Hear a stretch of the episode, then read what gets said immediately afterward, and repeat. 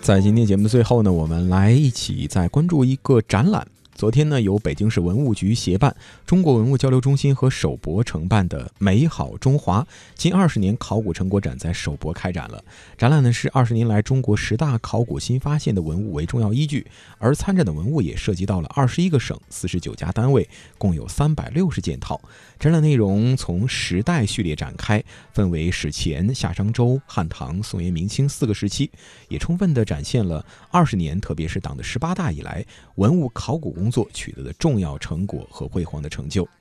在序厅展出的十二件文物呢，概括了从史前到清明的这样的审美发展的历程，以文物的艺术美呼应了展览的主题，而数字也隐含着中华文化的世界观。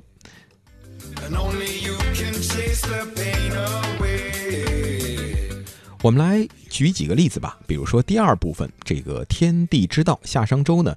这个部分呢是中国传统文化扎根于商周礼乐文化，而礼乐制度呢也萌发于新石器时代末期，发生于夏商，成熟在西周，最后消亡在东周，可以说贯穿了整个的夏商周时期。而这一部分呢，将空间也分为了四个展示组，分别是展示夏商、西周、东周时期的广义礼器以及汉字之美。通过三个时期的对比呢，也展现出了夏商周时期审美风尚的相对的变迁，还有由此而揭示的社会结构以及哲学思想的善替。